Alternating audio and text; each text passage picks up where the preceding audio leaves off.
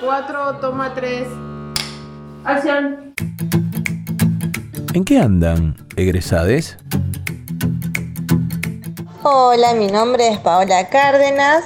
Estudié en el DIUPA la carrera de profesora de danzas con orientación en folclore entre los años 2014 y 2018. Hoy me encuentro dando clases en una escuela primaria de la ciudad de Neuquén.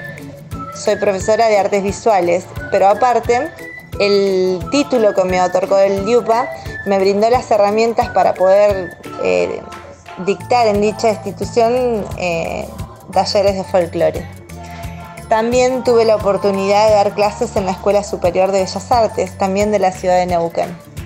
Así que bueno, les mando un abrazo y mucho éxito a las personas que, quieran ingresar, que tengan deseos de estudiar en el YUPA.